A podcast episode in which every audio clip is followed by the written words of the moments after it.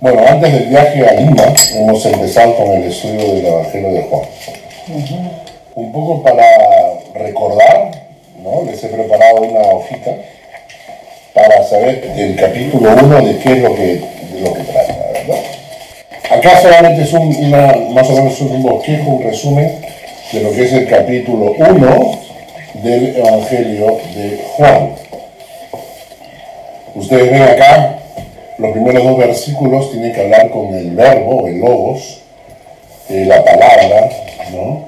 que se refiere a Jesucristo y su relación con Dios. Versículos 1 y 2. ¿no? En el principio el verbo, el verbo era con Dios y el verbo era Dios. Este era en principio con Dios. ¿no? Entonces, este es versículos 1 y 2, su relación con Dios. Luego, versículos 3 al 5, es su relación con la creación. ¿no? Cuando nos habla de que eh, en Él estaba la vida, la vida es la luz de los hombres, y la luz en las tinieblas resplandece. ¿no?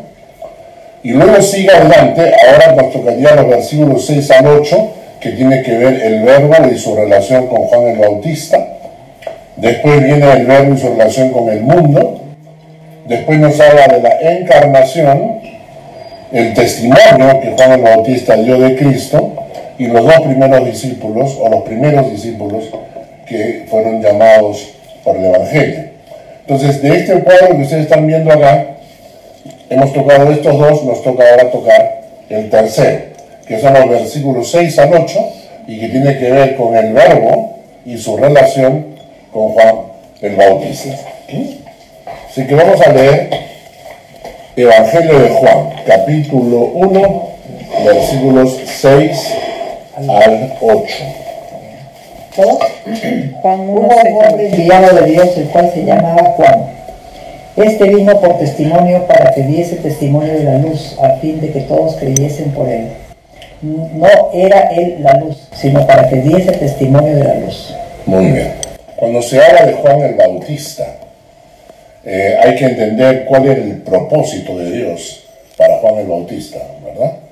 Y Juan el Bautista nos ilustra mucho cuál es el propósito de Dios para nuestras vidas. Es decir, aparte de un plan específico, obviamente Dios tiene un plan para cada uno de nosotros y ver si estamos cumpliendo con el plan que Dios nos ha dado. Vamos a leer el Evangelio de Lucas, capítulo 1, versículos 13 al 17. Lucas, capítulo 1, versículos 13 al 17.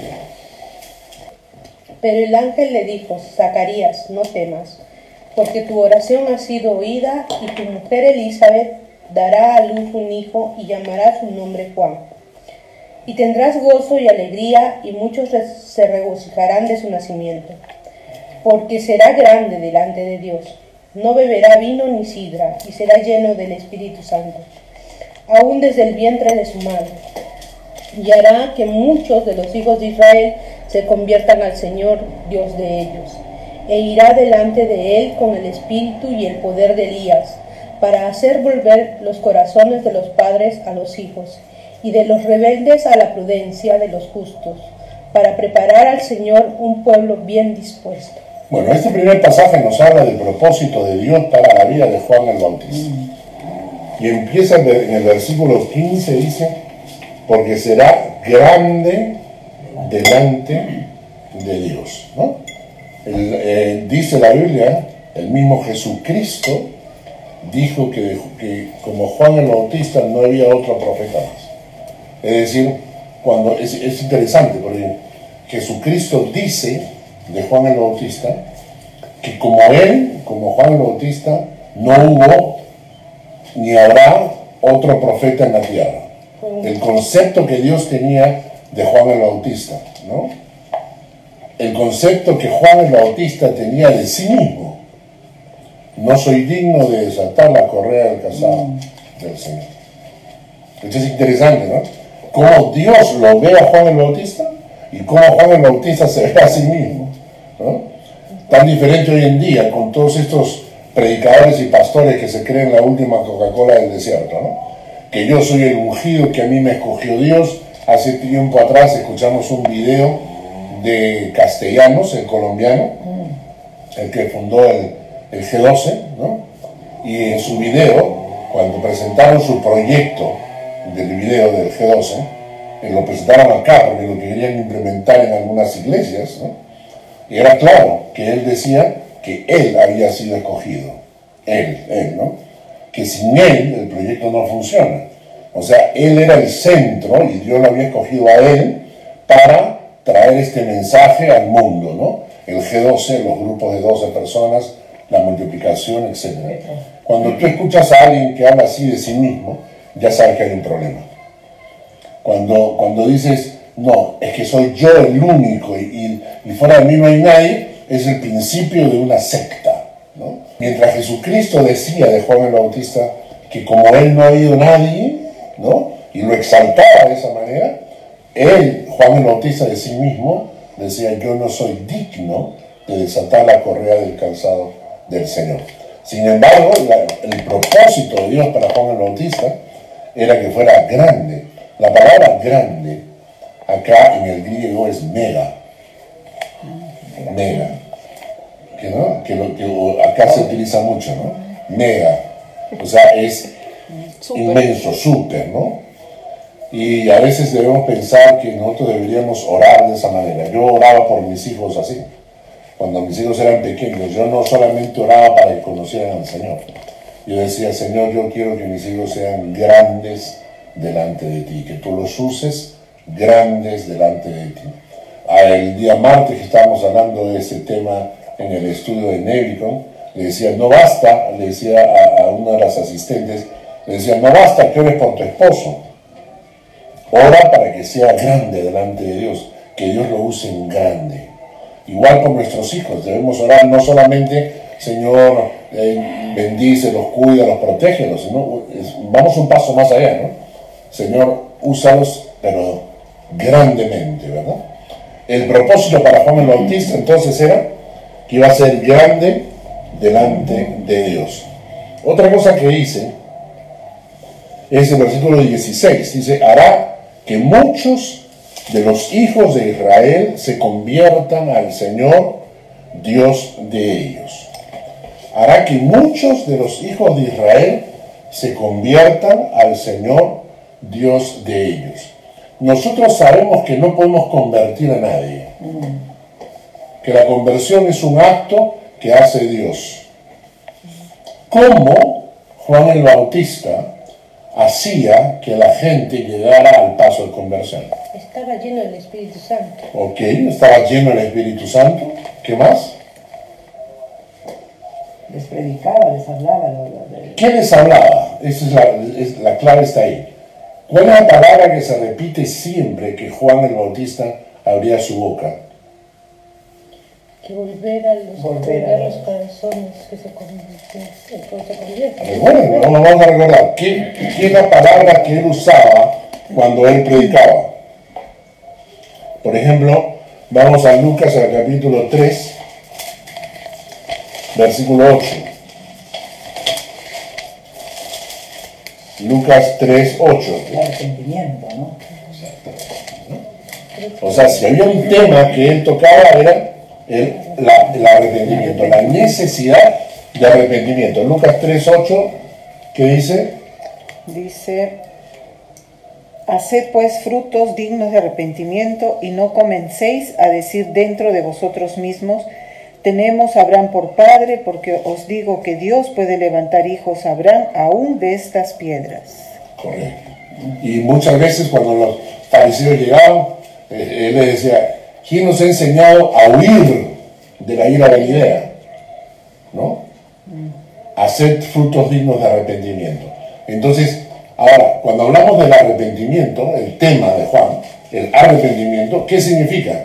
Decir que necesitas arrepentirte es implícitamente decir que eres pecador. Es decir, reconocer. Claro. Entonces, primeramente tiene que haber reconocimiento del pecado. Arrepentimiento es el, no solamente es reconocer que hay pecado, sino es el cambio de actitud, la intención de cambiar de actitud. Y entonces hay perdón de pecados. Eso lleva a la conversión. Y esto es importante porque la predicación de Juan el Bautista apuntaba hacia eso. Él, él no apuntaba para adular a la gente. Le cortó la cabeza. Claro, y por eso le cortamos la cabeza. Él no, él no apuntaba a decirle a la gente cuán buenos eran, ¿no?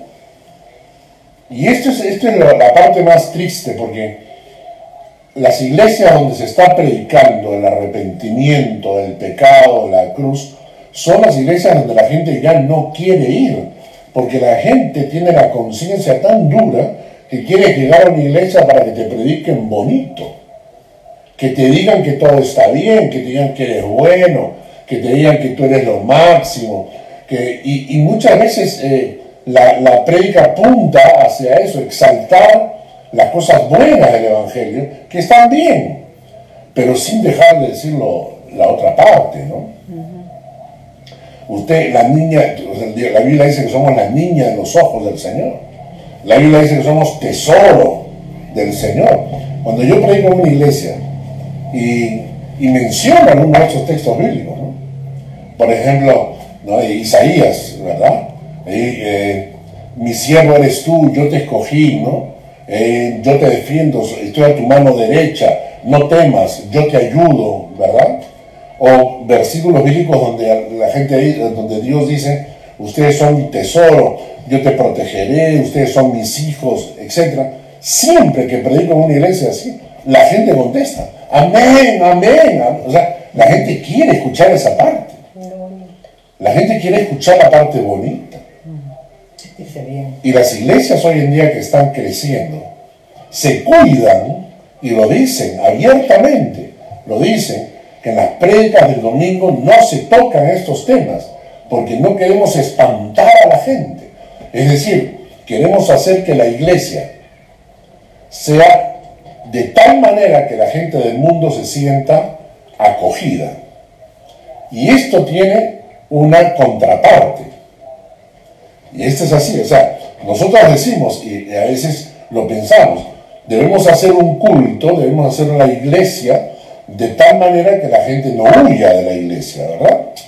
Te dices, claro, que la gente se sienta este, acogida, que la gente sienta el amor de Dios, está bien. Pero cuando tú haces una iglesia tan parecida al mundo, para que el mundo se sienta cómodo, pues ya no es iglesia. Es un club social. ¿Me entiendes? Si tú, la iglesia se convierte en algo donde la gente del mundo se siente bien, algo está mal. Jesucristo dijo que a él iban a perseguir a nosotros también. Que si a él lo crucificaron, ¿no? Si Jesucristo hubiese predicado hoy en día, como predican la mayoría de pastores de estas iglesias, no lo crucificaron. No lo crucificaron. Si Jesucristo iba y le decía a los fariseos, ustedes son los héroes, ustedes son los campeones, ¿me entiendes? Ustedes son los escogidos, Dios les va a prosperar, los va a bendecir. Si Dios les predicara a los hombres, Jesús, Jesús les hubiera predicado a los hombres, lo que los pastores predican hoy en día, no lo habrían crucificado. Mm. No lo habrían crucificado. Lo crucificaron porque cuando él se enfrenta a los fariseos les dice, sarta de víboras. Porque o sea, los, los, los confronta a los fariseos. Bueno, Juan el Bautista, su objetivo en esta vida fue llevar a la gente al arrepentimiento. Y para eso tenía que predicar sobre el arrepentimiento que implica el pecado. Cuando hay pecado y hay sincero arrepentimiento, cambio de actitud, entonces hay perdón de pecados. Si tú preguntas en la iglesia, si tú preguntas en la iglesia, ¿quiénes quieren ir al cielo? Todos levantan la mano. Si tú predicas en la iglesia, ¿quiénes no quieren ir al infierno? Todos levantan la mano. Si tú le dices a la gente, si no quieres irte al infierno, si quieres ir al cielo, pasa adelante, pasan todos. La pregunta es si hay arrepentimiento de sus pecados. Y entonces nos conformamos con que la gente ore.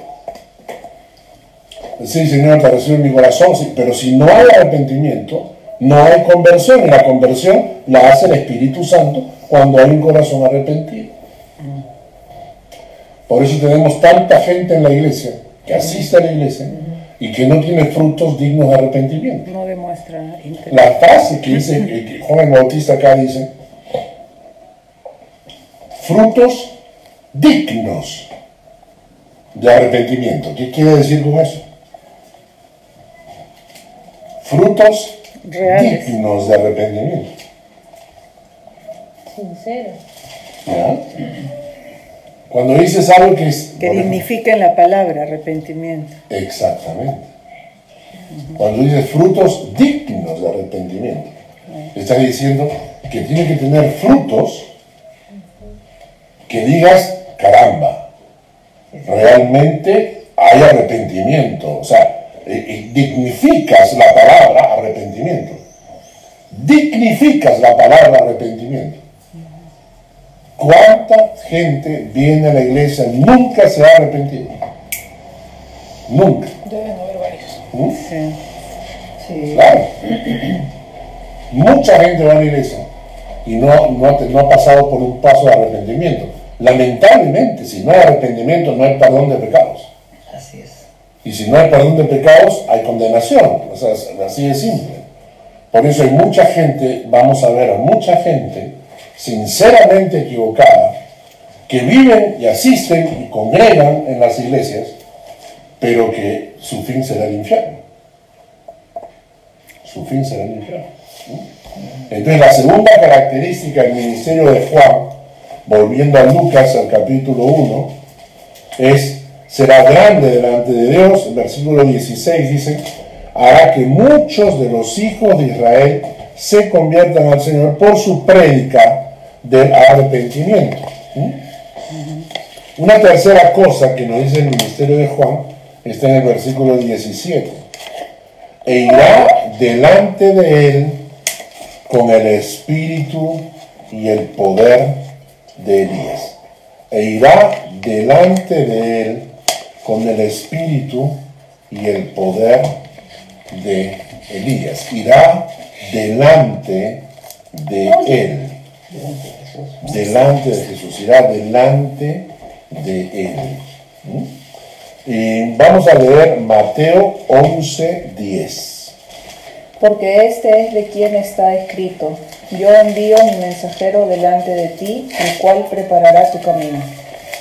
Exactamente. El objetivo fue mandar a un mensajero antes de Jesús para preparar el camino del Señor. Es decir, como una introducción para cuando el Señor venía. ¿no? Entonces dice, eh, irá delante de ti, irá delante del Señor eh, con el espíritu y el poder de, Elías. Y Mateo nos dice que yo envío mi mensajero delante de tu faz, el cual preparará tu camino delante de ti, preparará el camino del Señor. Y ahora, ¿a qué se refiere esto? Eh, eh, Juan el Bautista fue como la introducción, el prólogo, ¿no es cierto? Y cuando llega Juan el Bautista a la hora de comenzar a predicar sobre el arrepentimiento y bautizar a la gente, lo que estaba haciendo era preparando todo, preparando el ambiente, preparando a la gente para cuando llegara el Mesías, que el Mesías iba a llegar después que él, llegó seis meses después que él. En cierta manera nosotros también tenemos esta función. En cierta manera nosotros preparamos muchas veces el corazón de la gente. ¿no? Los padres a veces con nuestra actitud, con nuestra conducta en casa, preparas el camino de los- en los corazones de tus hijos, preparas el camino del Señor para cuando el Señor venga.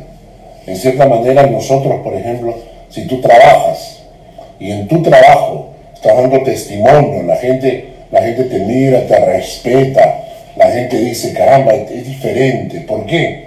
Porque tienen una relación con el Señor. Y en realidad estás preparando el camino del Señor. No siempre la gente se convierte contigo, pero a veces va a llegar gente que se va, se va a convertir después, pero van a decir, ¿sabes qué? Yo conocí a una persona. Esta persona va preparando el camino del Señor. Fue lo que pasó con, conmigo allá en Lima, ¿no? Eh, había en la, yo tenía mi oficina, en ese tiempo tenía mi oficina en Porta, no, Los Pinos, Los Pinos. Y bajando, había un hombre, siempre estaba abajo, había un hombre que vendía agujas. Agujas de coser. ¿Mm? Era un hombre ya mayor y vendía esas, esas rueditas Claro. llenas de agujitas. ¿no? Sí, me acuerdo de esas agujas. la vendía a un sol. ¿no? Y entonces a mí las, las personas mayores que están en la calle pidiendo algo me, me parten el alma. Entonces yo lo, lo vi, me acerqué donde él y le pregunté, bueno, ¿cuántas tienes? Y entonces él me dijo, bueno, tengo 20, y les compré las 20. ¿no? Y recuerdo que iba a repartir agujas por todas partes, repartía más en la Hasta iglesia. ahora tengo esas agujas. ¿No es cierto? Creo que. El hombre, el hombre bailaba, ¿no? Bailaba porque debía comprar todas sus agujitas. Y él vendía para poder cubrir sus gastos en el asilo. Porque él vivía en un asilo y con eso pagaba, aportaba digamos, para el asilo. Y cada vez que yo bajaba, tenía la oportunidad y lo veía, iba y le compraba todas sus. ¿no?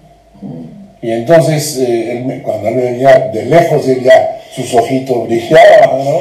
La hice. Y este, un día me preguntó, y yo le dije, bueno, que yo era pastor, que yo trabajaba con un grupo de jóvenes en Ghana, y que además era pastor, etc. Y bueno, ahí quedó. Después pasó el tiempo y ya me vine para acá, dejé de verlo. Una amiga de la iglesia, tiempo después, me escribió, cuando recién nos habíamos venido, 2001, 2002, que junto con la iglesia habían ido a visitar un asilo de ancianos para predicarles. Y que llegó y, y llevaron algo de ropa y no sé, y que ella entró en contacto con un señor y que, y que le comenzó a predicar del Evangelio. ¿no? Y este señor le dijo, ¿sabe que usted me hace recordar a una persona?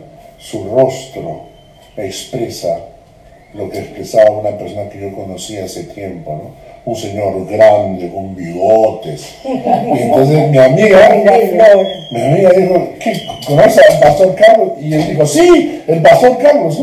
Y él se entregó al Señor ahí. No se entregó conmigo, pues se entregó con ella. Pero ¿Por qué? Por unas agujas que yo terminé repartiendo por todas partes. A veces sin querer estamos sembrando y estamos preparando el corazón de la gente para recibir al Señor. Yo me crié en, en- en términos espirituales en un movimiento que se llama Young Life. ¿no? Para nosotros el método de evangelismo y de discipulado era basado En en puentes de amistad. Es decir, nosotros, para nosotros, no había evangelizar en la calle, poner tu cajita y comenzar a predicar en las plazas. No era nuestro método. Hay otra gente que lo hace, yo lo respeto y está bien. Los que quieren hacerlo, que lo hagan, está bien, ¿no? No sé si sea efectivo, acá en Suiza no es efectivo porque la gente en, el, en, el, este, en la estación del tren entra, sale, va no tiene tiempo para parar a escucharse, pero si la gente, si la gente te escucha está bien. O sea, yo respeto a los que les gusta hacer ese método. La alianza, nosotros salíamos a repartir folletos y repartíamos folletos y mucha gente llegó a la alianza con estos folletos. Un folleto, leyeron el texto, les llamó la atención y eso los trajo a la iglesia. Otro método de evangelismo, por las campañas. Se traía un predicador, ahorita está este, de Lutri, está en Lima, y entonces eran 15 días de campaña evangelística, 15 días de campaña de edificación. Ese fue el método de la alianza. ¿no? Pero nosotros no, nosotros teníamos otro método. El método era construir puentes de amistad. Es decir, nosotros lo que hacíamos era construir puentes, hacer amigos Y esos puentes de amistad, en algún momento, podían servirte para que la gente buscara al Señor. Es decir, la gente a veces llegaba. Hacíamos campamentos y los domingos había reunión donde se Sí, predicaba. claro.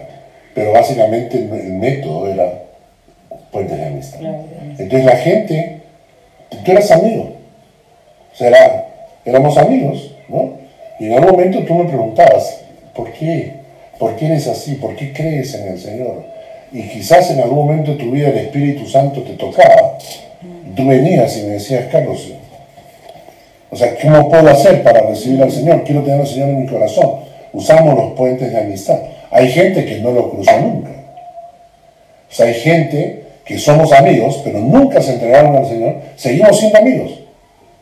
Y siguen escuchando, eh, ahora que estamos en Lima, estuvimos en un estudio bíblico y cuando pregunté al final del estudio bíblico sobre personas que han tomado una decisión, cuando si has tomado una decisión por Cristo de verdad, hay una gran amiga mía que está sentada ahí. Yo sé que ella nunca tomó una decisión por Cristo, pero es gran amiga nuestra. Y asiste a los estudios, viene a la iglesia y todo, pero nunca tomó la decisión. Viene a los paseos. Viene a paseos, y todo, pero nunca tomó la decisión, no sé por qué. Pero cuando pregunté, todo el mundo, yo, yo conocí al Señor contigo, yo conocí al Señor con tal, yo conocí al Señor con tal. Y ella dijo, yo todavía no lo conozco. Y es parte de nuestro grupo. ¿no?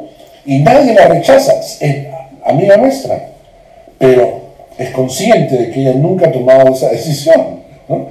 Entonces, en este caso a veces eh, esos puentes de amistad eran la manera, el método para preparar el corazón de la gente antes de que el Señor llegara. Entonces tú eh, sembrabas la amistad por medio de una, una- amistad sincera, un amor sincero. Y entonces la gente decía, ¿de dónde saca él este amor? ¿Por qué nos quiere? Los jóvenes, ¿eh? estamos hablando de jóvenes, estamos hablando de adultos entrando a ministrar con jóvenes. Y, y los jóvenes diciendo, pero ¿por qué este viejo nos quiere? O sea, ¿por qué, por qué tienen tanto amor hacia nosotros? ¿Qué? O sea, ¿me entiendes? Y eso les, los llevaba. Juan el Bautista tenía este propósito. Él preparaba el camino del Señor. Y nosotros, en cierta manera, es lo que hacemos con nuestras vidas, preparamos el camino del Señor. Y el Señor va a llegar, puede ser al marido, a los hijos, a los padres, a los familiares, a los que trabajan conmigo, por medio de que mi ministerio, mi vida es preparar sus corazones para cuando el Señor llegue. ¿Mm? Luego el versículo Lucas 17, eh, Lucas 1, versículo 17 dice, e irá delante de él con el espíritu y el poder de Elías para hacer volver los corazones de los padres a los hijos y de los rebeldes a la prudencia de los justos. El corazón de los padres a los hijos y el corazón de los rebeldes a la prudencia de los justos. Y esto es interesante, porque si hay un título que podríamos ponerle al Evangelio, es cambiar corazones, ¿no? transformar corazones. ¿no? El texto dice hacer volver los corazones de los padres a los hijos, de los rebeldes a la prudencia de los justos. Vamos a leer Ezequiel capítulo 11, versículo 19. Sí. Y les daré un corazón y un espíritu nuevo. Pondré de dentro de ellos y quitaré el corazón de piedra de en medio de su carne y les daré un corazón de carne. Es, un- es interesante el Evangelio. El Evangelio cambia corazones. Y cuando es palabra de Dios, se produce eso. Porque cuando no es palabra de Dios, eh, es palabra de hombre. Y palabra de hombre no cambia corazones. Palabra de Dios cambia corazones. Nunca subestimemos el poder que el Espíritu tiene para transformar una persona. Cambiarle el corazón es la, par- la parte más difícil que. Es el mayor milagro que puede haber en un ser humano. Y cuando, cuando, cuando se cambia el corazón, entonces se le cambia la vida entera.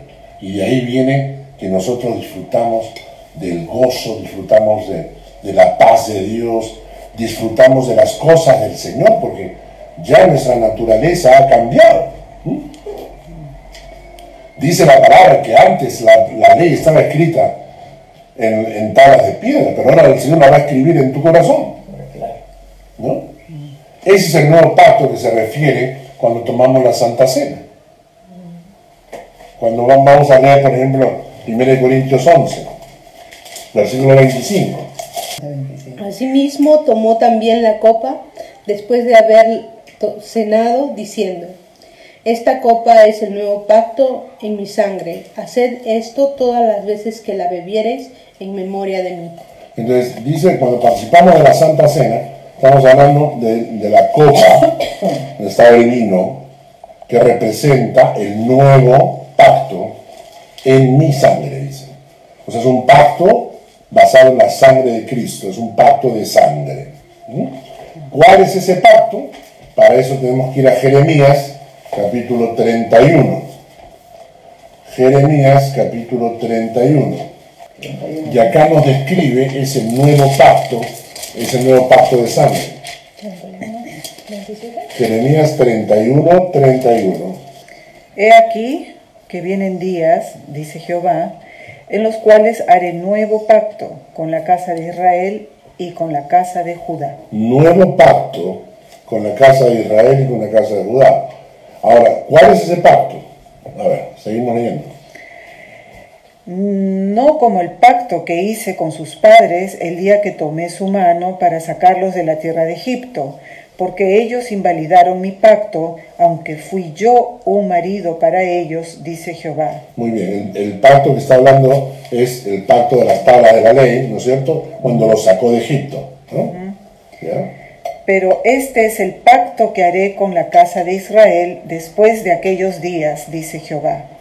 Daré mi ley en su mente y la escribiré en su corazón, y yo seré a ellos por Dios, y ellos me serán por pueblo. El versículo 34.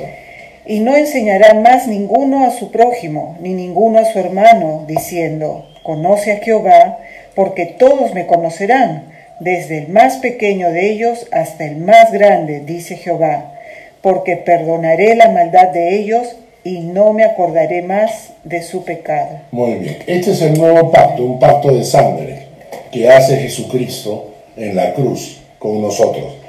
¿Qué, qué incli- qué incluye este nuevo pacto? ¿no? Dice, versículo 33, daré mi ley en su mente, la escribiré en su corazón.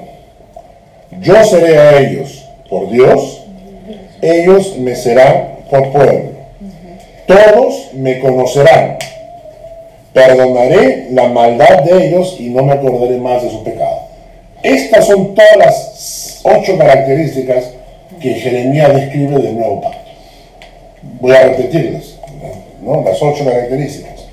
Daré mi ley en su mente, escribiré en su corazón, yo seré a ellos por Dios, ellos me serán por pueblo, todos me conocerán, perdonaré la maldad de ellos y no me acordaré más de su pecado. Son siete. Todos le conocerán, eh, Perdonaré la maldad de ellos y no me acordaré más de su pecado. ¿Mm? Este es el nuevo pacto. Y por eso, para que ese nuevo pacto tenga vigencia, tiene que haber un cambio en el corazón, ¿no es cierto? Tiene que haber un cambio en el corazón. Por eso Juan el Bautista dice, cambiará el corazón de los padres a los hijos, ¿no? Y cambiará de los injustos ju- al, camino del Señor. Lo que estamos diciendo es que el nuevo pacto implica un cambio de corazón. Y por eso dice acá, cuando una persona tiene este pacto de sangre con Jesucristo, daré mi ley en su mente. O sea, en primer lugar, la ley de Dios entra a formar parte de tu mente. O sea, tu forma de pensar. Así es. ¿No? La ley entra a formar parte de tu mente. Segundo, la ley será escrita en tu corazón. O sea, pónganse a pensar lo que esto significa para una persona convertida. Cuando yo analizo esto, a mí me da tanta pena. Porque a veces yo digo, por Dios, hay tanta gente que se llama cristiana y que no ves que la ley está escrita en su corazón. Por algo dice, con su boca no, este pueblo de labios me honra, de labios, exacto, de labios me honra, pero su corazón. Es una cosa interesante, cuando la gente dice que Dios pondrá la ley en su mente, a veces cuando yo preparo el estudio bíblico, o me dan un tema y lo desarrollo, ¿no? Y entonces, ah, y pongo una ilustración y recuerdo un texto y lo busco un texto. Y entonces la gente, cuando hace un estudio bíblico, me dice, pero ¿de dónde sacas toda esa información? Y esa información que uno la va acumulando a través de los años. Escuchar, yo creo a los pastores, escuchar las prédicas, ilustraciones, eh, ilustraciones lees, y todo eso va llenando tu cabeza, ¿no? Y entonces todo lo que tienes acá, en el segundo, a la hora que preparas un estudio, pues sale. ¿no? sale. ¿No es cierto? Lo mismo pasa con la ley de Dios. Dios pone su ley en tu mente y, Dios pone su ley en tu corazón. No tienes que pensar dos veces. Porque brota de tu corazón. El otro día escuchaba a este, ¿cómo se llama? Amado, ¿cómo se llama? El que saca sus videos sobre matrimonios. Ah, Hay un hombre que saca sus videos ahí sobre matrimonios. muy bueno. Y mucha gente lo retransmite. Pero él decía una cosa muy interesante, ¿no? Él decía, no te dejes engañar. No te dejes engañar, porque el amor no, no se puede ocultar y la falta de amor no se puede fingir. ¿no? O sea, en el sentido de que cuando, cuando tú tienes amor, realmente hay, las cosas brotan de tu corazón. Se nota. Se nota, ¿no? Porque, porque el amor, brota, ¿no? Si tú la finges, tú la fuerzas, no puedes, pues no, no puedes decirle a la gente, tienes que amarme, ¿no? Tienes que amar, ¿no? No, cuando la, gente va en la iglesia, ¿no? Amen a Dios. Ten hambre. ¿De dónde? No tengo hambre. Pues, Entonces, cuando, cuando tu corazón está involucrado, hay un cambio en la conducta con Dios. Y eso es lo que a veces falta de ver en la gente que viene a la iglesia. Dice entonces, pone la ley en tu mente, pone eh, la escribe en tu corazón, luego dice que yo sería Dios por Dios. Y esto es interesante. Identificas a tu Dios. ¿Sabes quién es tu Dios? ¿En qué Dios crees? No, yo creo en todo, que todos los dioses son uno solo. No tienes nada. Pues. No tienes nada. Tú identificas a tu Dios. Tú sabes, dices, este es mi Dios. ¿Quién es mi Dios? Jehová de los ejércitos. Ese es mi Dios. En ese Dios creo, a ese Dios sigo lo identificas con nombre. Yo seré a ellos por Dios. Y ellos me serán por pueblo. El pueblo que reconoce a su Dios, su identidad. Y entonces dice, todos me conocerán. ¿Por qué? Porque ya no será esto de, de algunos cuantos como era en el Antiguo Testamento, sino conocer al Señor se convierte en una realidad para todos los hijos de Dios. Todos me conocerán. Y el resultado, perdonaré la maldad de ellos y no me acordaré más de su pecado.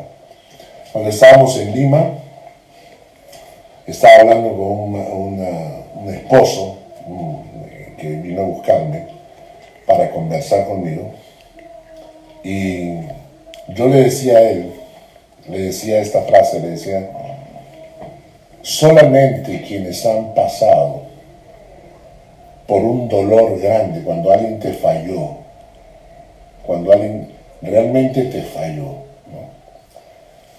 y, y tú perdonas. Solo quienes han pasado por eso saben el dolor que causa recordar. Los que no han pasado por eso no saben. Pero solamente porque él había pasado por momentos muy difíciles, ¿no? Y él me decía, él me decía, yo, la, yo perdoné, pero recordar me hace sufrir dos veces. Y, cuando, si, si entendemos eso, o sea, solamente los que han pasado por un problema así saben el daño que causa recordar, entiendes por qué Dios dice, no me acordaré más de su pecado.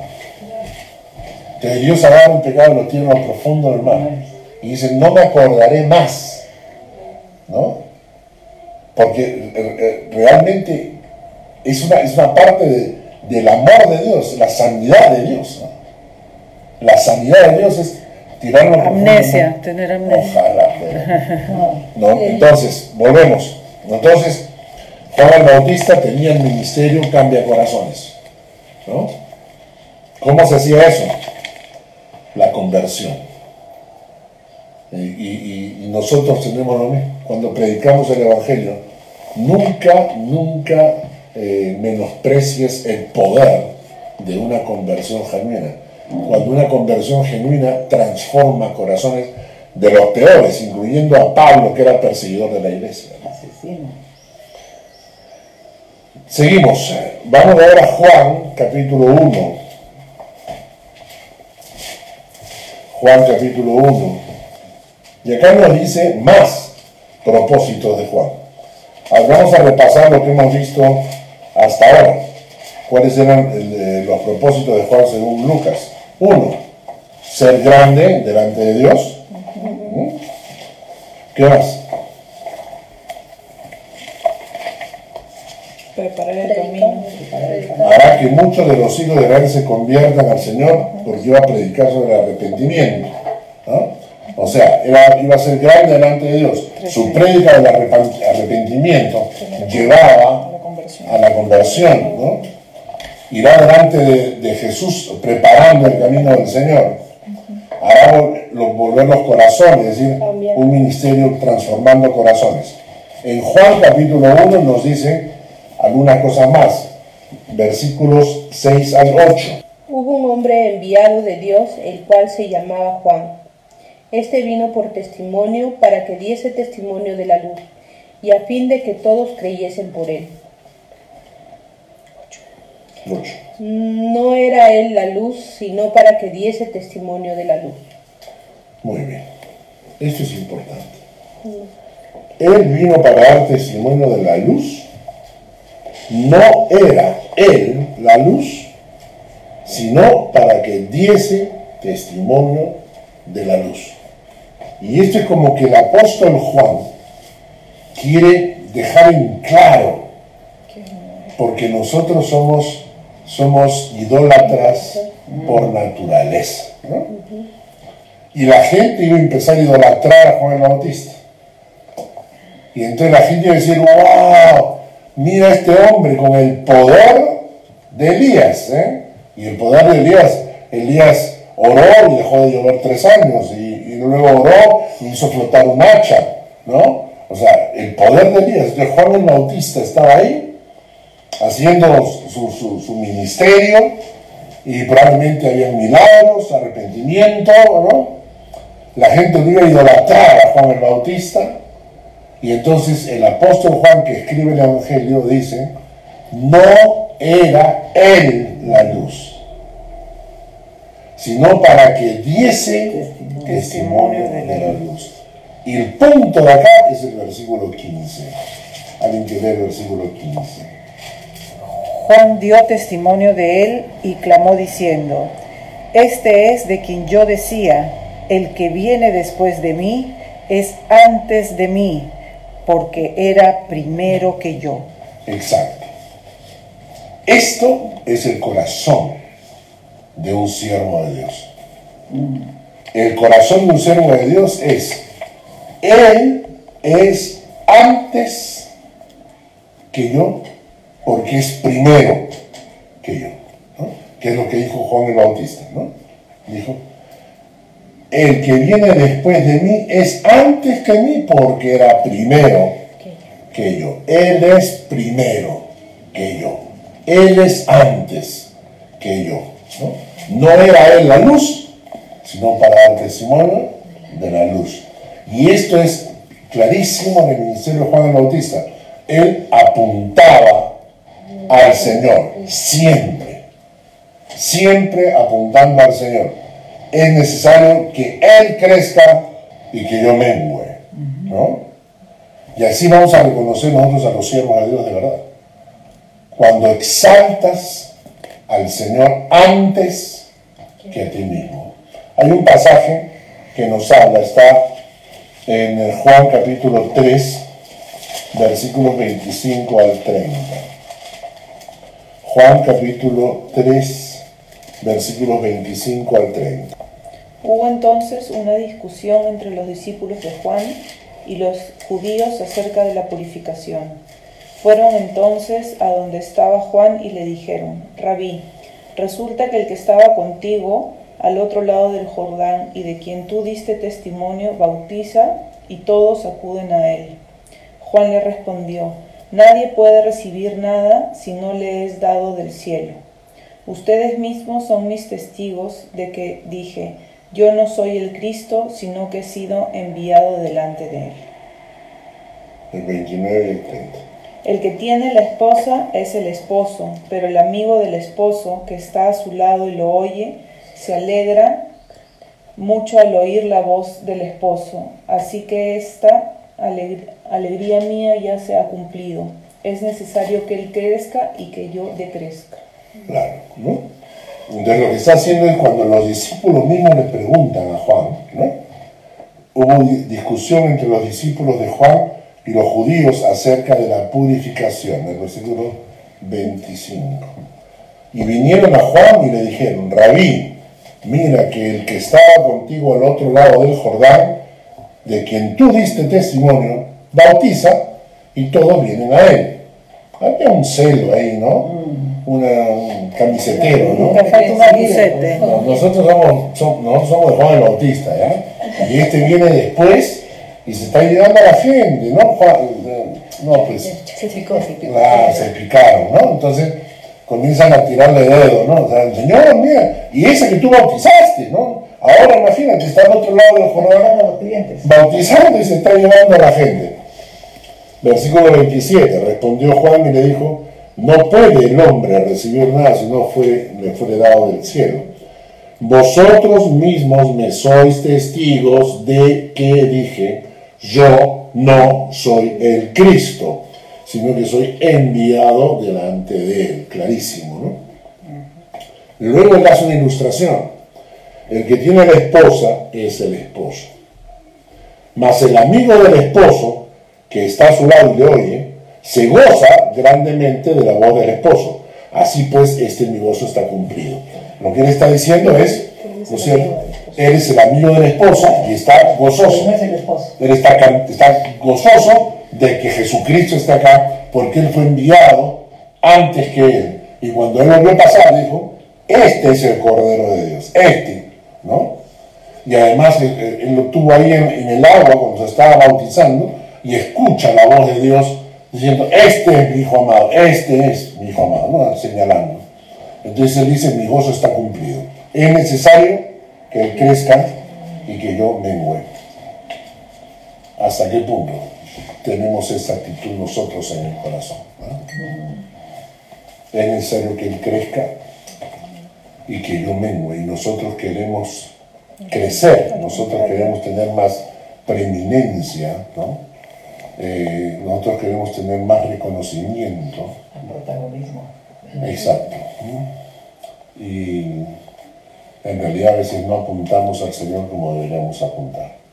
Nos gusta un poco reclamar nuestra, nuestra gloria. Posición. nuestra gloria, ¿verdad?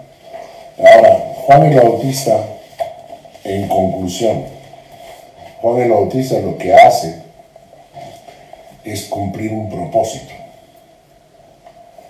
Y nosotros tenemos un propósito natural y un propósito eh, espiritual, es decir, eh, tenemos un propósito como seres humanos normales, ¿no?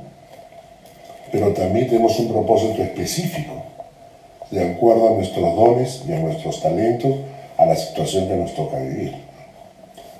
Pero en cuanto al propósito natural, por ejemplo, el propósito natural de un hombre, cabeza de familia, es guiar a su familia en los caminos del Señor. Eso es el propósito natural que, que le corresponde. No puede dejarse guiar, no puede dejar que su familia quede en otras manos.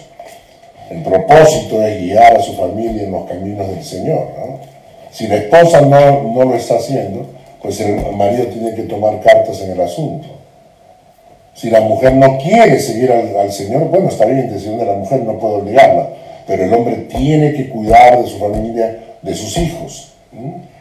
La madre tiene que cuidar de sus hijos, de los, de los caminos que sus hijos sigan en, el Señor. Los hijos tendrán que tomar sus decisiones, es verdad, pero la madre tiene una función de guiar a los hijos en la eternidad. Tenemos, el, tenemos el propósito de Dios en nuestra vida, es que llevemos la palabra allá donde nos ha llevado y predicar el Evangelio a toda criatura, en nuestras empresas, en nuestro trabajo. Filipenses dice que ahí donde estamos debemos ser luminares en el mundo, donde Dios ha puesto, brilla. Ahí donde Dios ha puesto, brilla. Es decir, para testimonio a las naciones. Eso es parte del propósito natural. Y luego habrá que descubrir el propósito especial que Dios tiene para ti. El propósito especial depende ya de otras cosas, depende ya de, de dones que Dios te ha dado, talentos que Dios te ha dado, situaciones en las que Dios te ha puesto. Entonces ahí tienes un papel especial que cumplir. Entonces tenemos un propósito natural y un propósito espiritual. Y hay que descubrir en el propósito natural, ya está escrito en la Biblia, las cosas que me tocan hacer. En el propósito espiritual es específicamente dónde me ha puesto Dios, las circunstancias que me tocan vivir, los dones que me ha dado, los talentos que me ha dado, etcétera, para cumplir un propósito específico de mi vida. Y ojalá cumplamos pues nuestro propósito a la hora de partir, cuando no estoy de partir, Amén. Vamos a orar para terminar el, el estudio de hoy. Hemos avanzado tres versículos.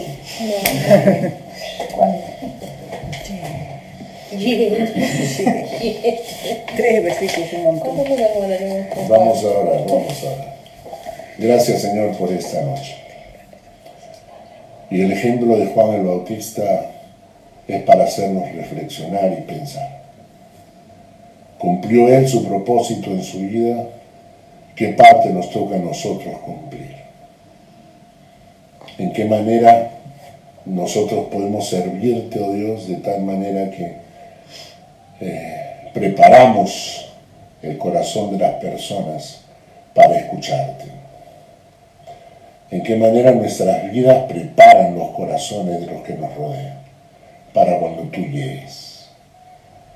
Predicar un evangelio, oh Dios, que si bien es cierto es duro, confronta el pecado, pero lleva al arrepentimiento y por lo tanto lleva a la salvación.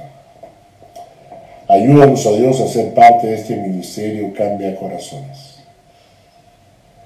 Y Padre, enséñanos, realmente enséñanos a apuntar siempre a ti, a cumplir los propósitos que nos has dado, pero apuntar siempre a ti, no a nosotros, siempre a ti. ¿Cuál es tu plan? ¿Cuál es tu propósito? ¿Qué quieres que hagamos para ti, Señor? Y no estar buscando simplemente satisfacer nuestros deseos o nuestros sueños, nuestras metas personales, sino cumplir las metas que tú tienes para nuestras vidas y nuestras familias. Gracias Señor, en el nombre de Jesús. Amén. Amén.